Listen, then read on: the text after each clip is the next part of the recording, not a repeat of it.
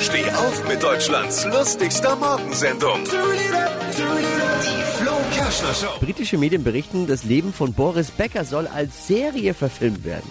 Es soll nicht nur um seine Karriere, sondern auch um viel Herzschmerz gehen. Klingt ja aufregend, so ein bisschen wie Rosamunde Pilcher mit Tennisschlägern und Gerichtsvollziehern. Mehr aktuelle Gags von Flo Kerschner jetzt neu im Alle Gags der Show in einem Podcast. Podcast Flo's Gags des Tages. Klick jetzt hitradio n1.de.